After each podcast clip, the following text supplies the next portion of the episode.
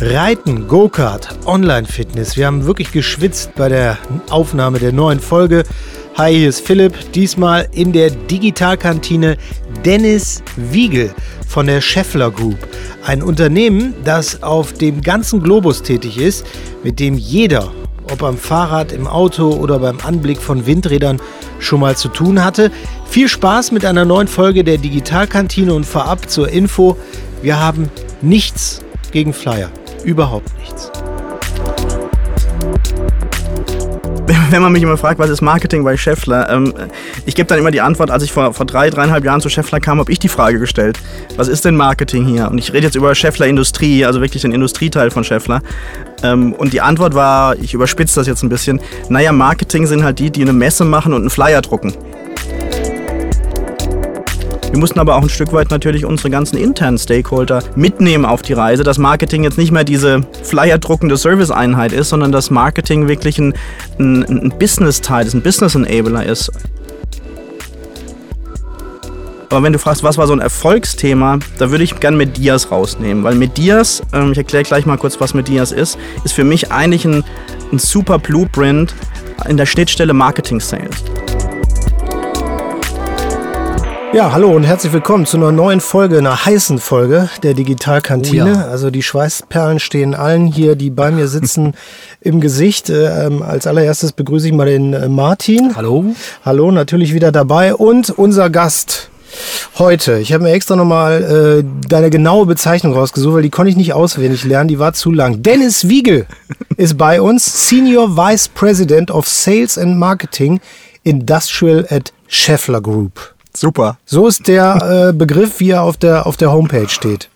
Perfekt. Ist perfekt. Ist okay. Ab, absolut, absolut perfekt wiedergegeben. Ja, hallo. hallo, hallo zusammen. Freue mich da zu sein. Ja, wir freuen uns auch, ähm, dass du extra angereist bist, um bei uns äh, im Podcast äh, dabei zu sein. Ähm, Scheffler Group die ähm, hat äh, im Gegensatz zu vielleicht Henkel den Nachteil, ihr seid auch überall, ihr seid global, aber so sichtbar wie, sage ich jetzt mal, ein Schaumer bei DM oder so seid ihr jetzt nicht. Aber eure Teile, da wird wahrscheinlich jeder von uns schon mal mit in Berührung gekommen sein. Ja, ab, absolut, absolut. Vielleicht ganz kurz zur, zur Scheffler-Gruppe.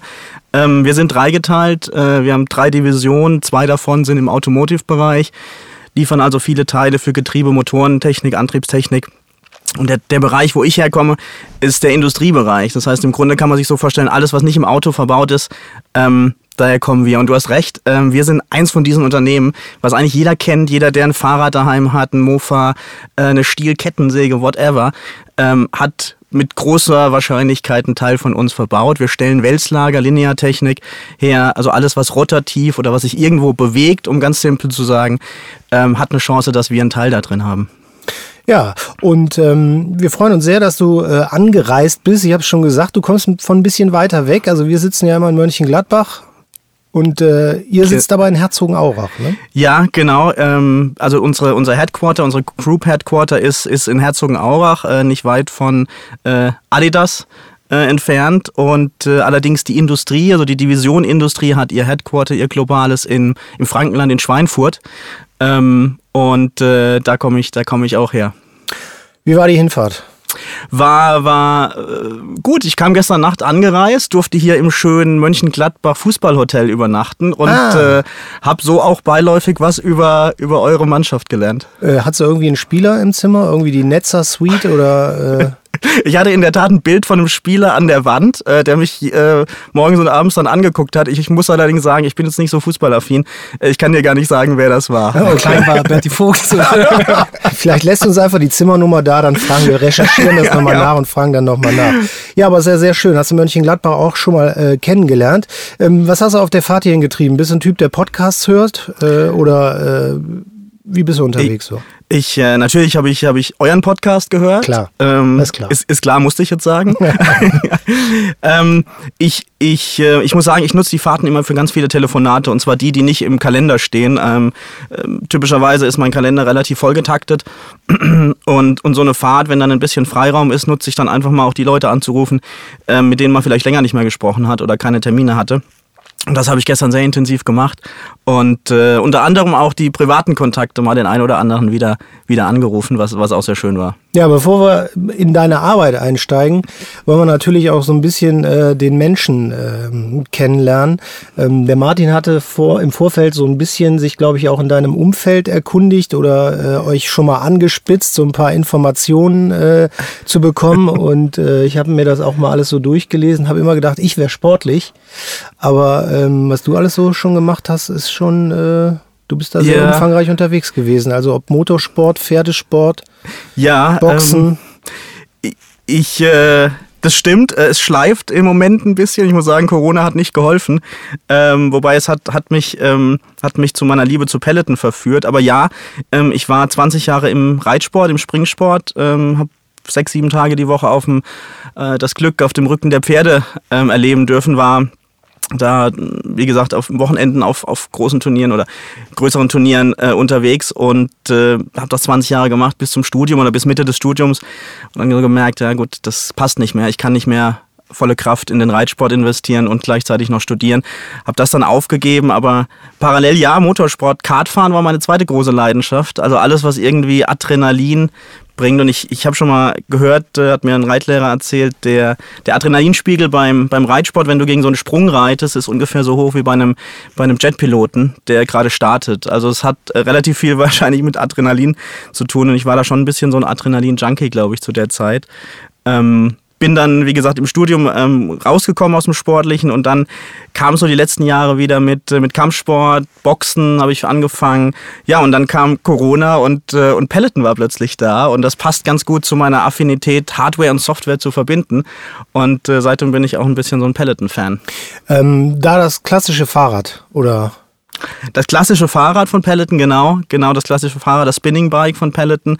Ähm, für die, die Peloton nicht kennen, es ist im Grunde ein Spinning Bike, das gibt es seit Jahrzehnten, das ist nichts Neues, aber Peloton hat es geschafft, ähm, nicht nur einen großen Bildschirm dran zu machen, sondern auch eine Software und eine, eine Branding aufzubauen, wo man äh, wirklich gern dabei ist. So ein bisschen im Moment, wo man ein iPhone das erste Mal in der Hand hat, wo man merkt, irgendwas ist hier anders, irgendwas ist hier mehr für den Kunden gemacht, was vorher vielleicht nicht der Fall war. Aber das ist dann eher Ausdauersport, ne? Mhm. Wo, da ist man viel mit sich alleine und genau. ähm, da spielt sich mehr im Kopf ab als Adrenalinschübe, ne? Ja, richtig, absolut. Das hat weniger den Adrenalinschub wie die, wie die anderen Sportarten. Da hüpfe ich dann eher wieder zum, zum Boxen ab und an oder zum, zum Kampfsport.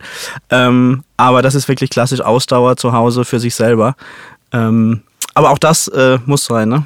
Ist das so das Einzige für dich, wo du sagst, äh, da kann ich abschalten? Oder gibt es da noch andere Geschichten, wo du weißt, ähm, wenn ich da jetzt reingehe, dann bin ich äh, komplett raus aus allen anderen Welten, sag ich mal so?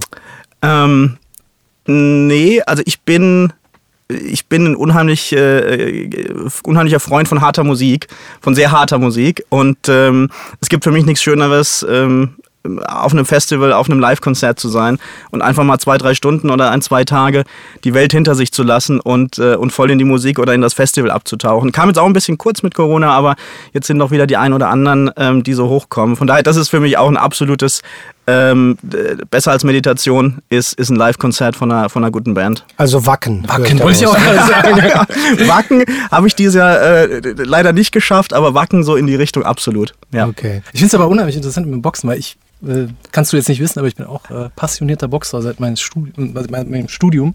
Und ich finde, irgendwie hat das auch was Meditatives. Wenn er richtig drinsteckt, also ne, äh, ich mache jetzt auch nicht Hardcore-Sparring, aber es, man schaltet ab, weil man sich einfach nur auf die Sache fokussiert und absolut. Ja, das finde ich faszinierend beim Kampfsport generell irgendwie. Äh, man denkt ja immer alles äh, ja. äh, sehr brachial ja. und äh, das geht da vollkommen ab, aber Adrenalin, wie du sagst, aber ich finde das für mich auch ja. tatsächlich sehr entspannend auf irgendeine Weise. Absolut, absolut. Man sollte, man sollte auch konzentriert dabei sein, ich glaube, ne, weil ist, ist, klar, wenn da ein Gegenüber ist, der, der, äh, der dich anschaut und, äh, und es geht los, dann musst du natürlich in dir sein und ruhen und damit kannst du den Kopf auch abschalten. Was, äh genau, ja. Habe ich auch immer wieder festgestellt, eigentlich, man wird ja besser, je ruhiger man ist mhm. und je entspannter man ist. Und ja, nicht, äh, dieses, genau. was Anfänger sind ja immer auch sehr angespannt und äh, gehen dann da rein. Das ja. ist äh, sehr interessant. Ja, ja, kann man auch mit in sein Berufsleben quasi mit reinnehmen. Das, äh, ist immer hilfreich. Aber also alles davon. Eine kräftige Rechte ist immer hilfreich. Genau, ja. Du hast eben so schön gesagt, äh, ja, als das Studium kam, war es so ein bisschen vorbei äh, mit Sport. Das ist eigentlich ein ganz guter Übergang zu deinem äh, Berufsleben, äh, dass wir vielleicht darauf kommen, wie mhm. du dahin gekommen bist, äh, wo du jetzt bist. Wir haben eben schon gehört, ähm, ihr seid halt äh, ja auch irgendwo ähm, in der Industrie unterwegs, äh, im Bereich, wo, wo ähm, ja, Maschinen äh, unterwegs sind und so weiter, wo man die Digitalisierung jetzt nicht so vermutet wie zum Beispiel bei Peloton oder solchen Sachen. Ja. Ähm, kommen wir erstmal auf dein Studium zu sprechen. Mhm. Wie, wie war so dein Werdegang nach der Schule? Mhm. Ähm, ich habe ganz langweilig BWL studiert, äh, mit einer internationalen Ausrichtung, also so ein bisschen, bisschen einen Touch brauchte ich damals schon. Habe dann zwei Semester in Berkeley in den USA verbracht, in Frankreich, habe ein paar Praktika dazwischen in Indien und sonst wo gemacht. Also mich hat es immer rausgetrieben, es musste immer irgendwie ein bisschen was anderes sein. Ähm, und bin dann nach dem Studium bei einer, bei einer kleinen Beratung in München gestartet, die vor allem den deutschen Mittelstand ähm, in den klassischen Themen von Cost-Cutting bis M&A, Strategie, ähm, Technologiepositionierung und so weiter beraten hat. Und ähm, habe dann so fünf, sechs Jahre wirklich im klassischen deutschen Mittelstand verbracht. Also alle Firmengrößen so von 50 bis 50 Millionen bis, bis eine Milliarde. Das war so meine Heimat, so bin, da bin ich groß geworden und habe den deutschen Mittelstand da auch ähm, lieben und schätzen gelernt. Und ähm, bin dann, dann kam eine Zeit, wo ich, wo ich in, den USA war. Ich habe dort die Geschäftsführung für, für eine Firma übernommen als Teil eines Mandats. Ähm, was, was natürlich hochspannend war, als junger Mensch äh, in die USA zu gehen. Und äh, es war eine Schmiede, also weit weg von Digitalisierung. Das waren große dunkle Hämmer, die ähm, Meter hoch jeden Tag gestanzt haben, bis der Boden bebt. Ähm, so ein bisschen Mordor. Äh, mäßig. Und äh, also da war, da war Digitalisierung noch nicht, noch nicht da. Und bin dann zurückgekommen und habe gesagt, jetzt äh, müssen wir was machen. Meine Frau kam gerade zu der Zeit aus Stanford zurück, die, ähm, die hat dann ein Jahr verbracht äh, an der Uni und dann haben wir so entschieden, was machen wir jetzt? Und ich habe gesagt, ich will jetzt auch noch mal ein Jahr raus und ähm, bin dann nach, nach Spanien und habe ein MBA gemacht und ähm, an der IE Business School und IE ist, ist hat ähm, so den Tenor extrem entrepreneurlastig zu sein. Also die, die, du, du, gehst durch eine, du musst quasi gründen, so im Sinne, wenn du einmal dieses MBA-Studium machst. Und ähm, das habe ich dann auch gemacht mit ein paar Kollegen. Wir haben nicht ganz digital, aber schon ein Stück weit digital. Zumindest hat es uns dann nach, ähm, nach San Francisco verschlagen für eine kurze Zeit. Wir durften einmal eintauchen in die ganze Startup-Welt zu der Zeit. Wir durften pitchen vor Investoren und so weiter und haben das einmal alles mitgemacht. Hochspannend. Ähm, die Energie vor Ort hat mich damals schon fasziniert. Also du kommst da äh, in San Francisco in diese, diese Shared Office Räume und dann sitzen da irgendwie 50, 15-Jährige, 16-Jährige und äh, wollen die Welt verändern. Und das ist äh, eine wahnsinnige Energie, die da einfach war, die mich, die mich immer noch fasziniert.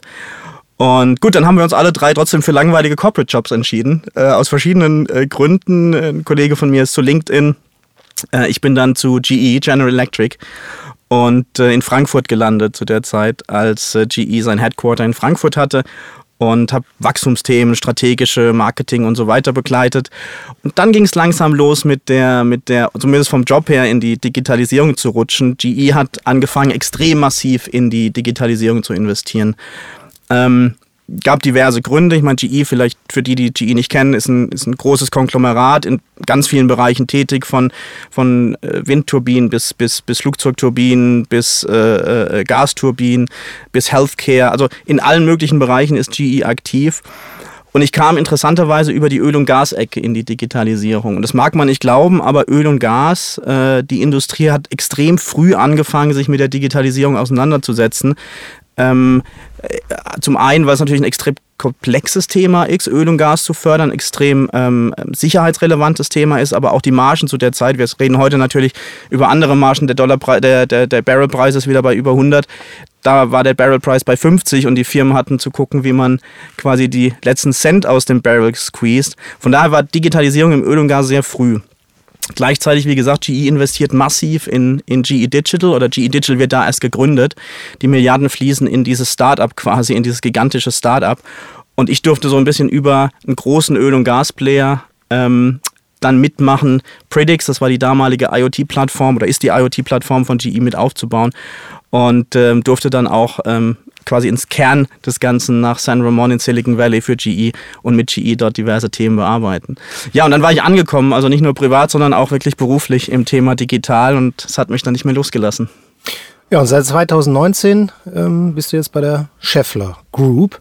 Und äh, wir haben eben im Vorgespräch schon kurz äh, drüber gesprochen, ähm, was dir äh, sehr wichtig war bei dem Thema Digitalisierung. Ähm, dass die Tools und Apps und äh, Prozesse, die man da äh, aufsetzt, alles gut und schön ist, aber dass man dabei äh, nicht den Menschen äh, oder den Mitarbeiter vergessen äh, darf, äh, der ähm, ja daran arbeitet oder damit arbeiten muss. Ähm, wie sieht bei dir äh, im Alltag ähm, ja der Prozess auf, äh, aus, die Scheffler Group jetzt zu digitalisieren? Welche Prozesse äh, musst du umsetzen oder welcher Prozess war vielleicht der erste, den du mhm. umsetzen musstest, als du gewechselt bist? Wenn man hört so Digitalisierung und wie du so erzählst, San Francisco, Silicon Valley und so weiter, könnte man jetzt meinen, hier sitzt äh, auch ein Mensch mit Sneakern vor einem, so der typische Digitalisierer. Äh, wir schmeißen jetzt mit Bass Buzzword, äh, Buzzwords um uns. Aber ähm, wenn ich dich jetzt so sehe, äh, ist das eigentlich gar nicht der Fall. Ja.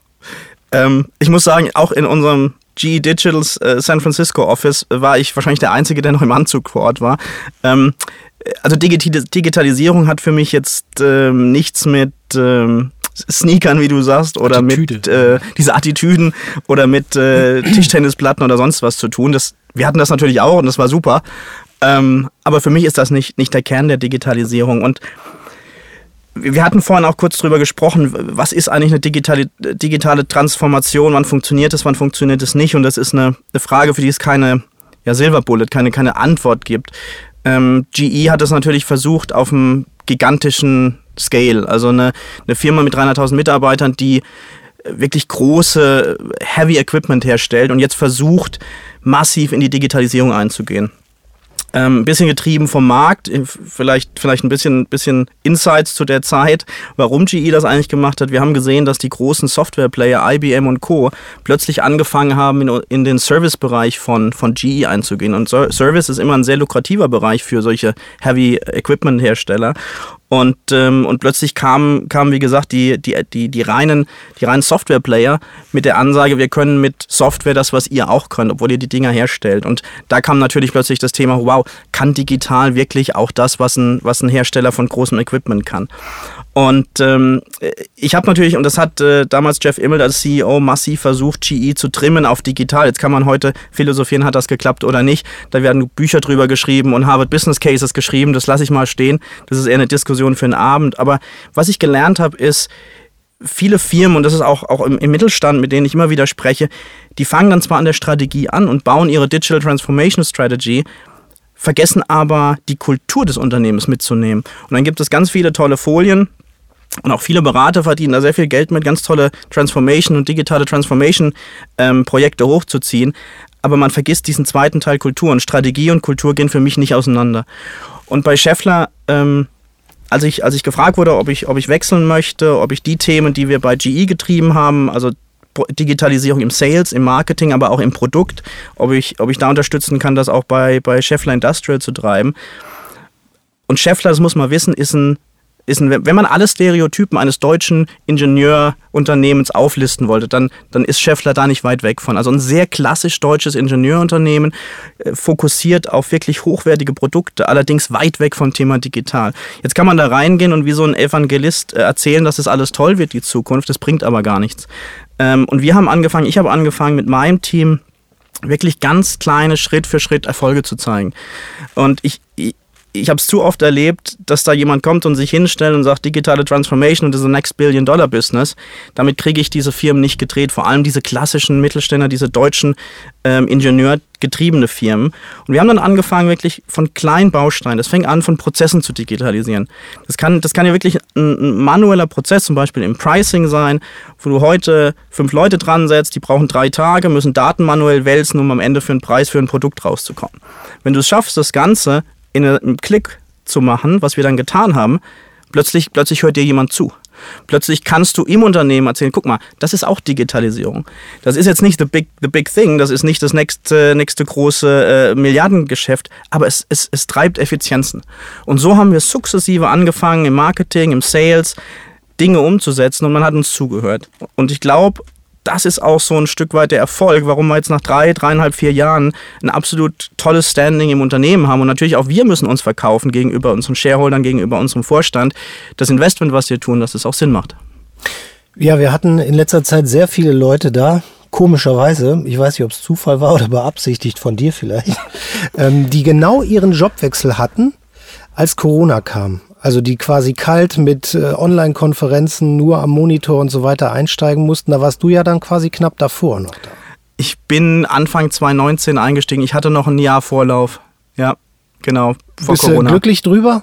Ja, ja, also wir haben natürlich auch viele, oder ich habe gerade die Tage auch mit vielen Kollegen aus der Beratung gesprochen, ähm, die sagen, die Kolleginnen und Kollegen, die während der Corona-Krise eingestiegen sind und quasi wirklich nur digital ongeboardet wurden, denen fehlt ganz stark diese Zugehörigkeit zur Firma, zur Marke.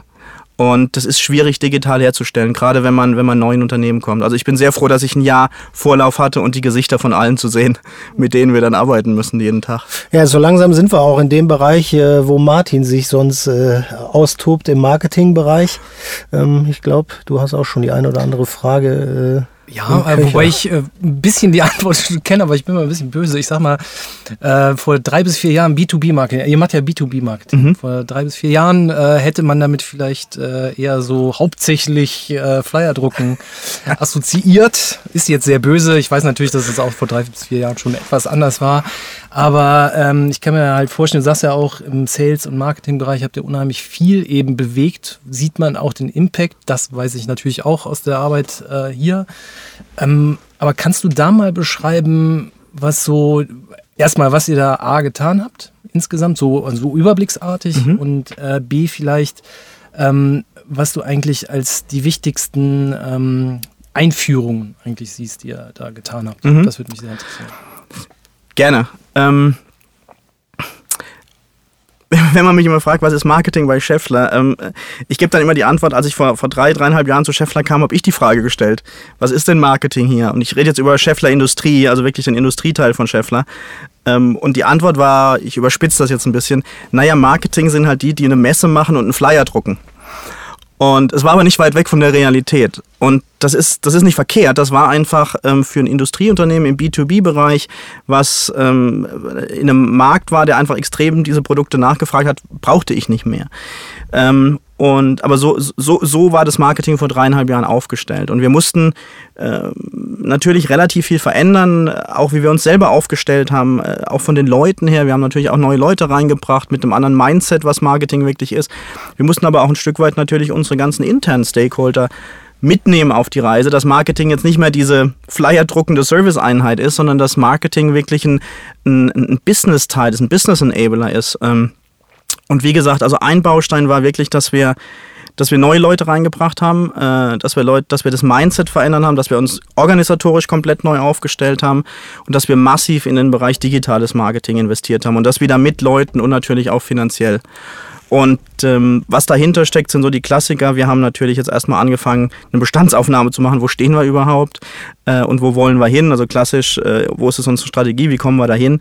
Wir haben angefangen, CRM einzuführen, äh, Marketing Cloud. Wir haben mit simplen Sachen SEO angefangen. Wir haben die Kanäle angefangen zu bespielen.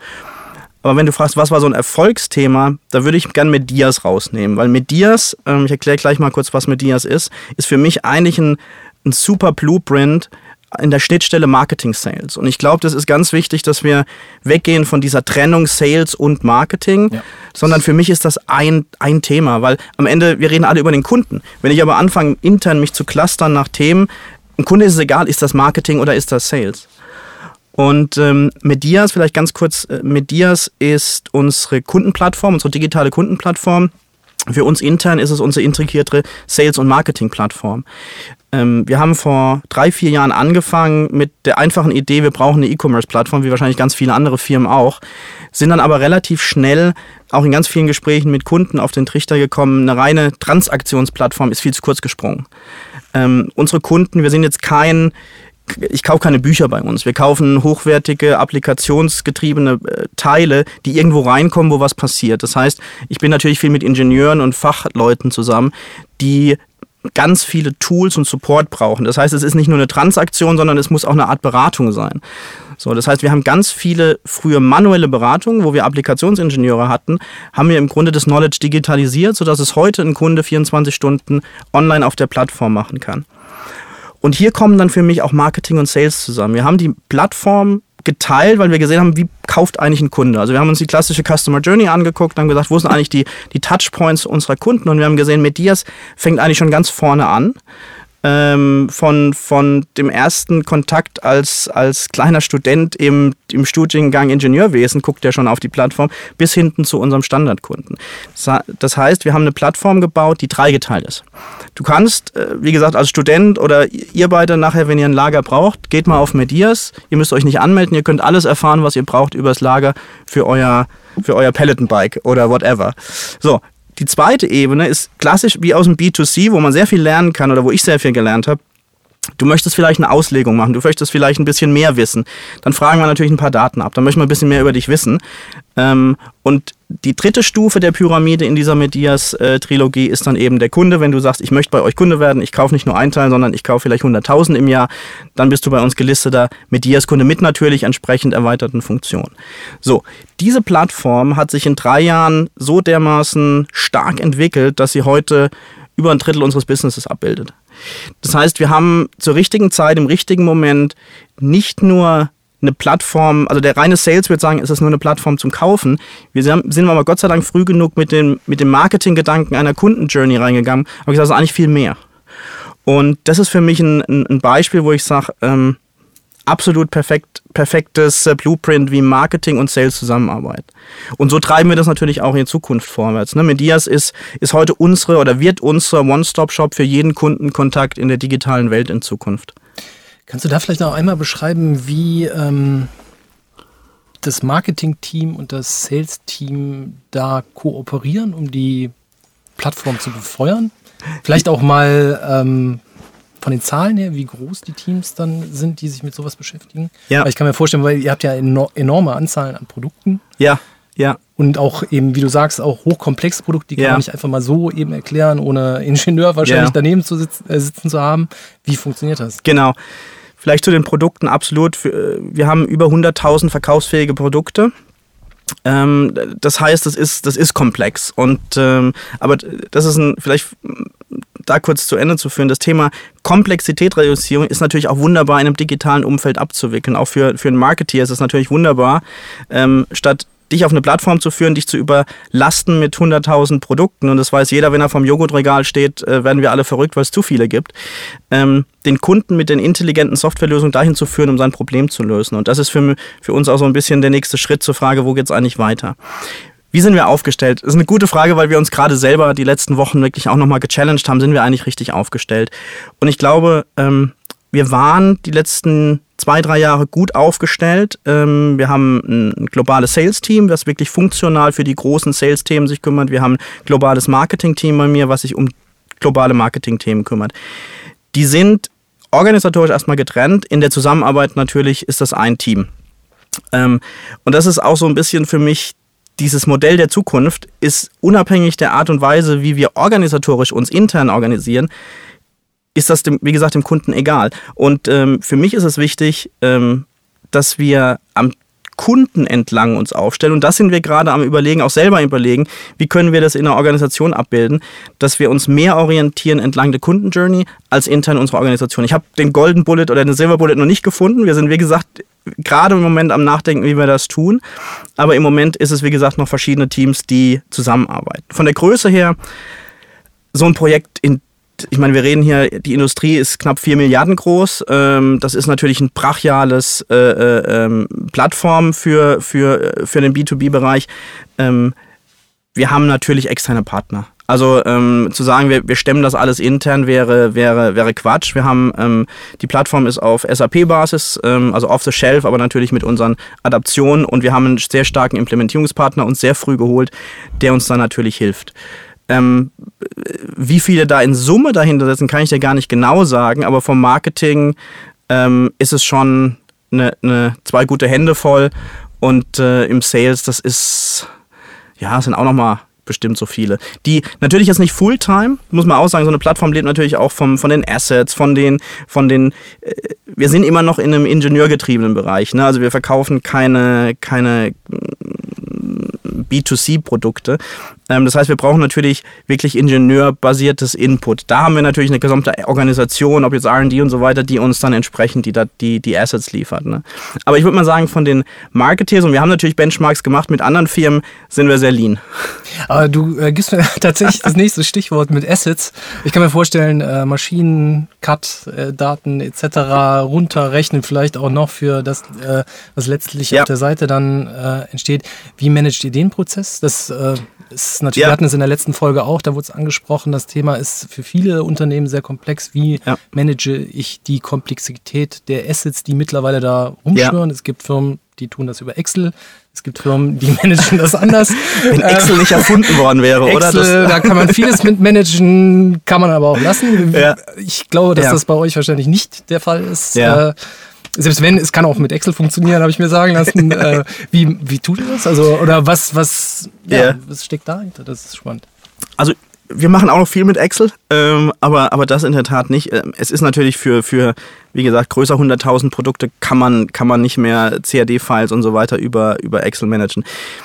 Ähm, das ist ein hochspannendes Thema und wir haben uns äh, im Aufbau mit Dias auch die letzten Jahre sehr intensiv mit zum Beispiel unserer RD-Abteilung auseinandergesetzt die natürlich einen Großteil dieser Assets zur Verfügung stellt, ob jetzt CAD-CAM-Daten und so weiter. Und wir haben da, ich würde sagen, wir sind nicht perfekt, aber wir haben natürlich sehr stark angefangen zu gucken, wo liegen Daten eigentlich? Ähm, wer ist der Owner dieser Daten? Das war früher nicht klar. Also die waren überall ein bisschen verstreut. Dann hast du das Problem, wer hat die aktuelle Version, wer, welches System zieht wo die Daten ab und so weiter. Da haben wir angefangen, uns wirklich äh, zu überlegen, wo sitzen die Daten, ne, wo einmal, einmal angelegt, oft geteilt. Ähm, da sind wir mit RD jetzt wirklich, glaube ich, einen guten Schritt voran. Ein PIM-System haben wir natürlich aufgebaut. Das hatten wir vorher von Medias auch nicht. Ähm, von daher, wir haben, glaube ich, schon die richtigen Tools inzwischen aufgebaut, sodass die Daten mehr oder minder durchgehend fließen von RD hin bis zum Kunden äh, in Medias. Dazu kommt noch, ich habe ja nicht nur Medias, ich habe ja inzwischen ganz viele Händler und Partner, die Webshops haben. Ich habe äh, Kunden, große Kunden, die natürlich auch so eine File brauchen, um selber ihre Auslegungen zu machen. Ich red, vorhin haben wir über Windkrafträder gesprochen. Wir, wir sind ähm, der größte Hersteller für, ähm, für, für, für Bearings im Windkraftbereich. Ähm, die brauchen natürlich spezielle Daten für ihre Auslegung. Ähm, die stellen wir komplett Außer es ist natürlich eine Sondertype, die erst gefertigt werden muss, komplett auf Medias zur Verfügung. Das heißt, wir haben Hunderttausende von Abrufe, die früher wirklich manuell äh, Telefonanruf kannst du mal durchschicken. Heute hat der Kunde 24 Stunden sieben Zugriff auf diese Dateien ähm, und kann sich das direkt runterladen und in seine Systeme, in seine, seine Planungssysteme ähm, einbauen und entsprechend die Auslegung machen. Ich hatte in Vorbereitung auf die Folge tatsächlich auch noch ein Video von euch gesehen mhm. äh, oder von einem Partner von euch und einen Text gelesen, da ging es auch um das Brandport. Ähm, mhm. Also das ist ja, glaube ich, das Portal, mhm. was dann eben auch die äh, Partner von euch dann eben nutzen. Und da war auch die Rede von, dass er auch schon mit, äh, sag ich mal, Vorlagen arbeitet, ja. äh, mit auch da war die Rede von Tools zur mhm. Vorbereitung mhm. von bestimmten Dingen. Kannst du da äh, ja. noch ein bisschen was zu erzählen? Genau, also für, für mich in, in dem Kontext ist Digitalisierung immer die Fragestellung, wie mache ich äh, unsere, unseres Kundens Leben so einfach wie möglich. Und ähm, bei Partnern oder Handelspartnern, ein Großteil unseres Geschäfts läuft über Handelspartner, also Distributoren, die natürlich auch unsere Produkte erstmal verkaufen müssen an den End-User. Das heißt, die Frage ist, wie machen wir das Leben unseres Partners so einfach wie möglich, dass er so einfach wie möglich unsere Produkte verkaufen kann. Und das war in der Vergangenheit, haben wir deren Leben nicht wirklich leicht gemacht. Ähm, und äh, wir haben dann vor drei Jahren angefangen, ein, Partner-Portal, ein Marketing-Partner-Portal aufzubauen, wo wir gesagt haben, es macht eigentlich keinen Sinn, dass, dass die, Kunden anrufen und sagen, ich brauche mal was. Das ist eigentlich völliger Quatsch. Das heißt, ja, wir haben dieses, dieses Partner-Portal aufgebaut ähm, und haben erstmal angefangen, für die ganzen Distributoren, Händler, Partner, Servicepartner klassische Assets zu hinterlegen. Also was für ein Foto darf ich überhaupt nutzen? Welches, welches Logo darf ich CI überhaupt nutzen und so weiter. Das hat schon mal ganz viel Arbeit aus der Organisation genommen, wo früher tausende E-Mails und, und Telefonanrufe hingingen, konnte plötzlich der Kunde, der, der Partner direkt das Zeug abrufen. Und dann haben wir uns überlegt, naja, viele unserer Partner sind jetzt keine hunderte von Millionen groß. Das sind kleine, familiengeführte Unternehmen. Die haben kein wirkliches Marketing-Horsepower. Die können sich auch keine Agentur leisten. Wie unterstützen wir die eigentlich bei den, bei den digitalen Themen, wie jetzt äh, die digitale Kanäle zu befüllen und so weiter? Und dann haben wir wirklich Tools aufgebaut, um unseren, äh, um gerade diesen Firmen in wenigen Klicks modular mit Bild, mit, mit Text und so weiter, ähm, können die über ihre Kanäle, ob das jetzt Twitter ist, Instagram und, und, und Facebook und so weiter, können die in wenigen Klicks wirklich ihre eigenen Tweets, whatever, zusammenbauen. Die sind natürlich dann alle für uns konform, die sind freigegeben, da muss keiner mehr anrufen und sagen, darf ich das oder nicht. Und das ist wirklich diese Hilfe zur Selbsthilfe. Und da sind wir gerade massiv dran, diese Tools weiter auszubauen. Weil man darf nicht vergessen, ich komme immer wieder auf den Mittelstand zurück. Viele unserer Kunden und Partner sind eben nicht die Horsepowers wie eine Scheffler oder ein VW, die Millionen in solche Themen stecken können. Welche ähm, Medien sind da am relevantesten für euch? Also du sagst gerade Social-Bereich. Ja, also äh, gu gute Frage. Ich glaube, da, da, da, sind wir auch noch so ein bisschen im Austangieren. Ähm, wir sehen, dass interessanterweise einige Kunden stark auf Facebook sind. Ähm, wir selber sind stark auf LinkedIn. Ähm, das ist so unser klassisches äh, Bereich. Für die anderen sind wir noch nicht so ganz äh, entschieden, ob das wirklich unsere Kanäle sind. Aber äh, ich würde mal sagen, so die klassischen Business-Kanäle wie LinkedIn ist im Moment sehr stark. Facebook probieren wir immer wieder aus. Ähm, aber ja, da sind wir dann vielleicht doch noch zu maschinenlastig.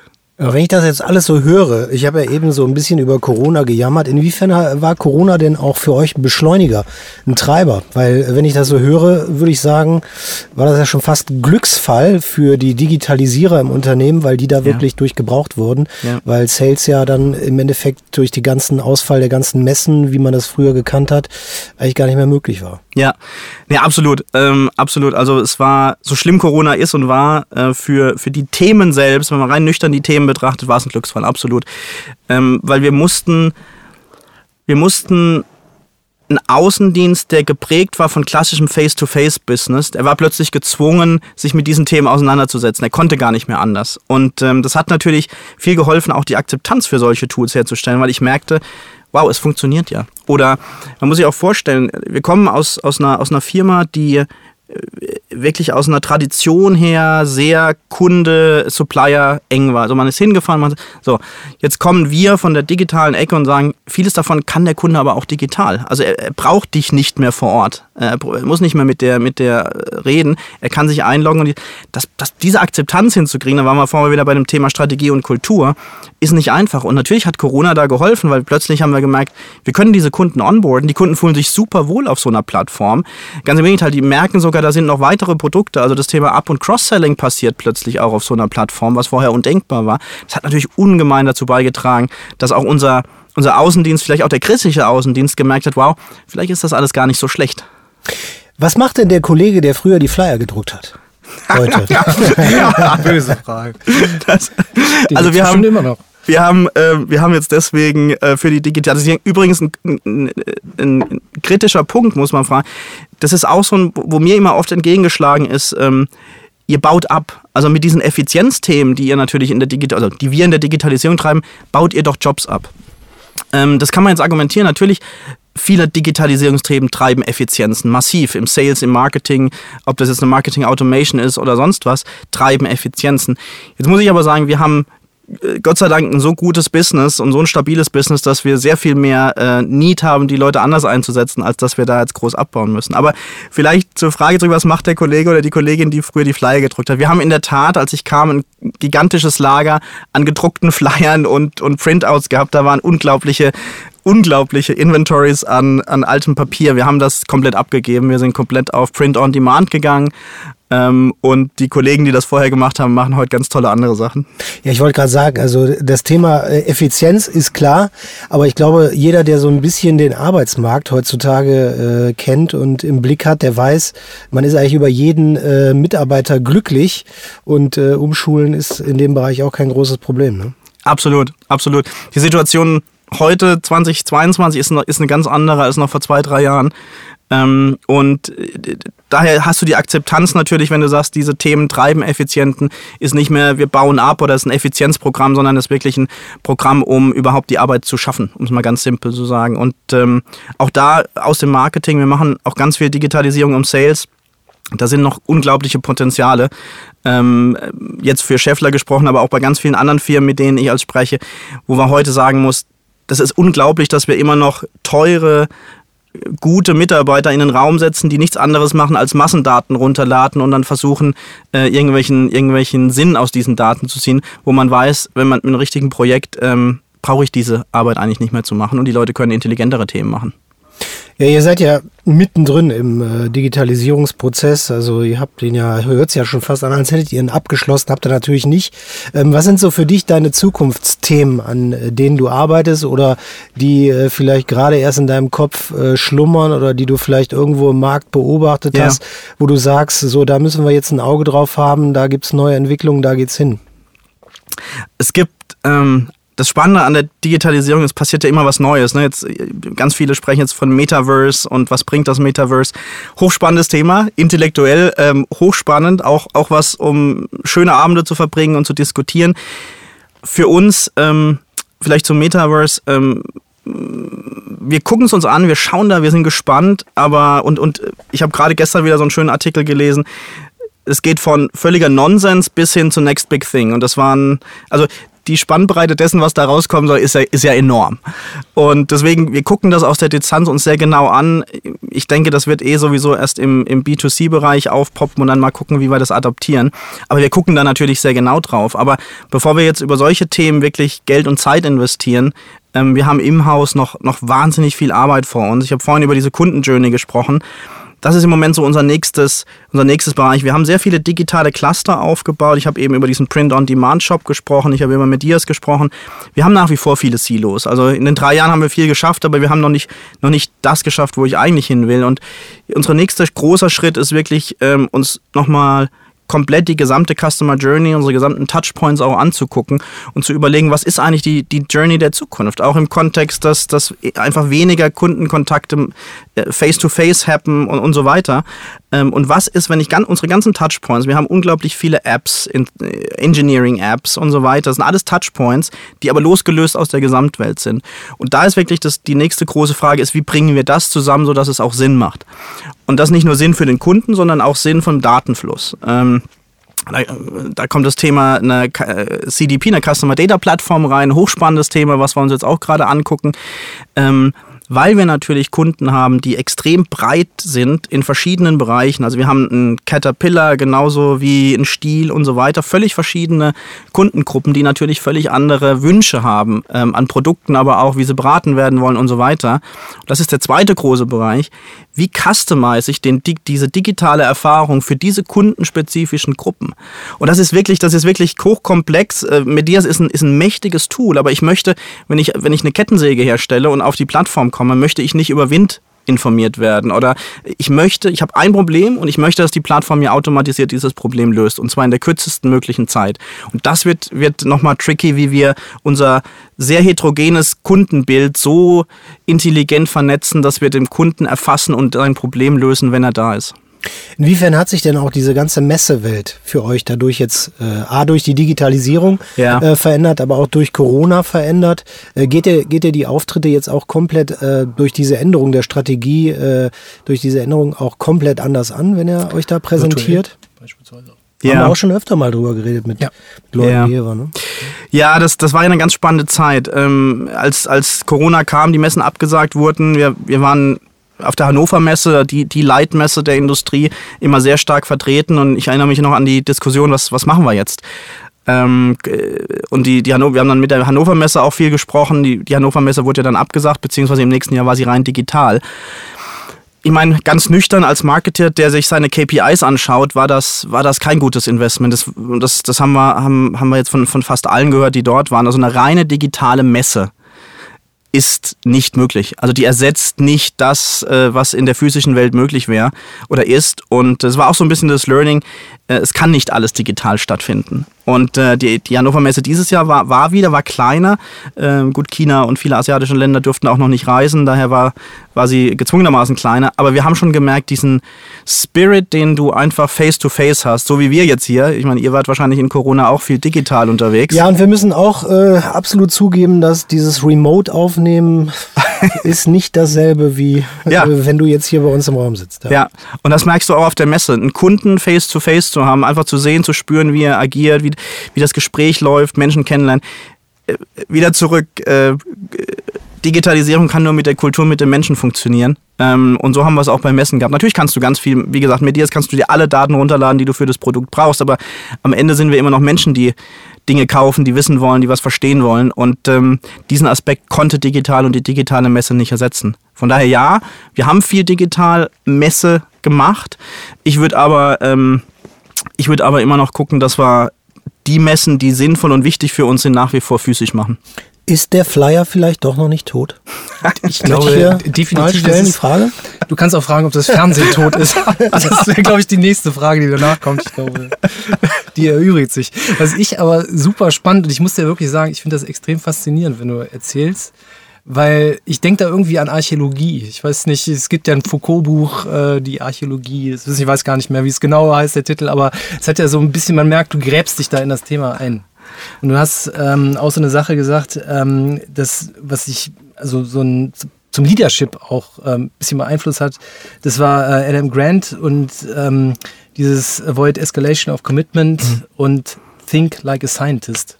Siehst du das so? Das würde mich noch so vielleicht auch ein bisschen als Ausstieg noch aus der Folge so Ja. interessieren.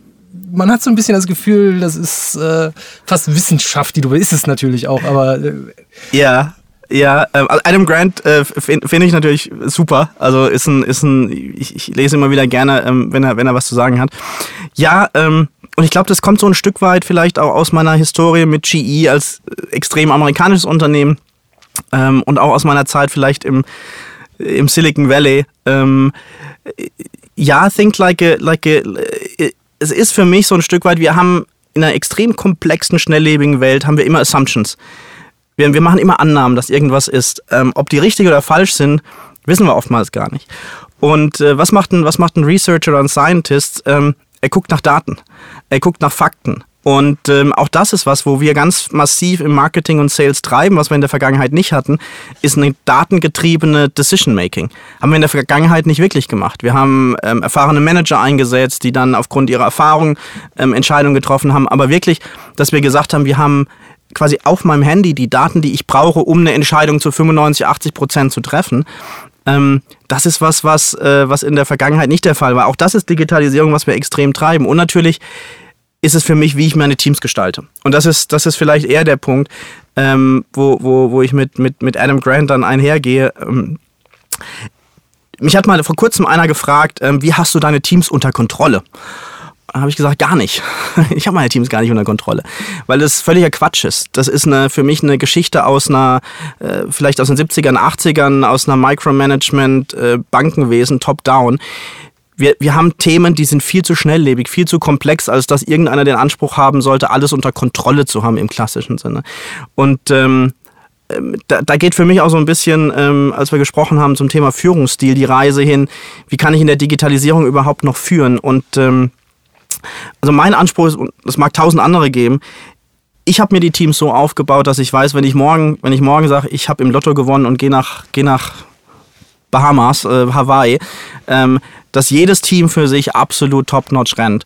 Und ähm, die, meine Aufgabe ist es, in dem Bereich wirklich das Umfeld zu schaffen, weiß nicht, ob das jetzt wie in der Archäologie ist, aber ein Umfeld zu schaffen, wo jeder seine Ausgrabungen so machen kann, äh, dass er mich gar nicht braucht.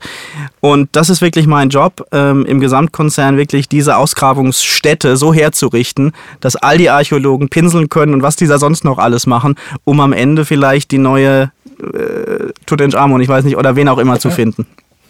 schönes Bild auf jeden Fall. Dann, dann, dann stelle ich jetzt die Ausstiegsfrage. Äh, Homeoffice bei euch noch ein Thema, ja oder nein? Das ist ja auch eine große Ja. Diskussion gerade, ne? Ja, ja. Wir, wir sind da noch nicht endgültig an einer Entscheidung gekommen. Ähm, wir sind da auch hin und her gerissen. Ähm, ich muss sagen, auch wieder, wir kommen von einem reinen Bürobereich vor Corona, sind jetzt in so einem hybriden Modell und auch gesagt, wir haben, haben uns noch nicht selber gefunden, was wirklich richtig und falsch ist. Im Moment ist es so ein bisschen, ähm, jedes Team für sich entscheidet, was Sinn und was nicht Sinn macht. Meine persönliche Meinung dazu ist, ähm, ich habe schon vor, vor fünf, sechs, acht Jahren bei GE remote gearbeitet. Ich hatte Teams, die waren auf der Welt verstreut. Es gibt, waren Mitarbeiter von mir, die immer im Homeoffice gearbeitet haben. Daher komme ich aus einer, aus einer Historie, die immer remote in irgendeiner Form war. Für eine Firma wie Scheffler war das völliges Neuland in vielen Bereichen. Ähm, aber auch da, wie bei den Messen, ähm, du kannst vieles nicht ersetzen. Ne, ein reines Homeoffice ist für mich genauso Unsinn wie zu sagen, es muss alles im Büro sein. Und jedes Team ist anders. Aber wir haben trotzdem gemerkt, und ich glaube, äh, der, der CEO von äh, Telekom hat es gestern im Interview gesagt, ähm, dass er sagt, es geht ganz viel verloren in diesem Homeoffice und viel, viel äh, Kreativität vor allem in seinem Unternehmen. Und da muss ich ihm zustimmen, das haben wir auch gemerkt, wir takten diese 30-Minuten-Calls durch in unseren Tagen von 7 bis 7 Uhr abends. Wir haben aber keine Zeit mehr dazwischen, diese Kaffeegespräche zu haben. Und ähm, da geht unglaublich viel verloren und das merke ich auch in meinen Teams. Ähm, da, da hilft es natürlich, die wieder zusammenzuführen und doch zu gucken, dass man ab und zu wieder Mensch ist und zusammensitzt. Also, digital ist nicht alles, auch das Menschliche oder der Mensch darf dabei nicht äh, vergessen Die werden. Kantine braucht man. Die Kantine, die Digitalkantine, das persönliche Gespräch, ganz genau das. Das war das perfekte Schlusswort. Vielen Dank, äh, Dennis Wiegel von der Scheffler Group, äh, dass du heute hier zu Gast warst. Wir wünschen dir eine gute Rückfahrt und wie gesagt, um den Fußballspieler in deinem äh, Hotelzimmer kümmern wir uns noch, den recherchieren wir natürlich. Vielen Super. Dank. Vielen Dank, danke euch. Danke.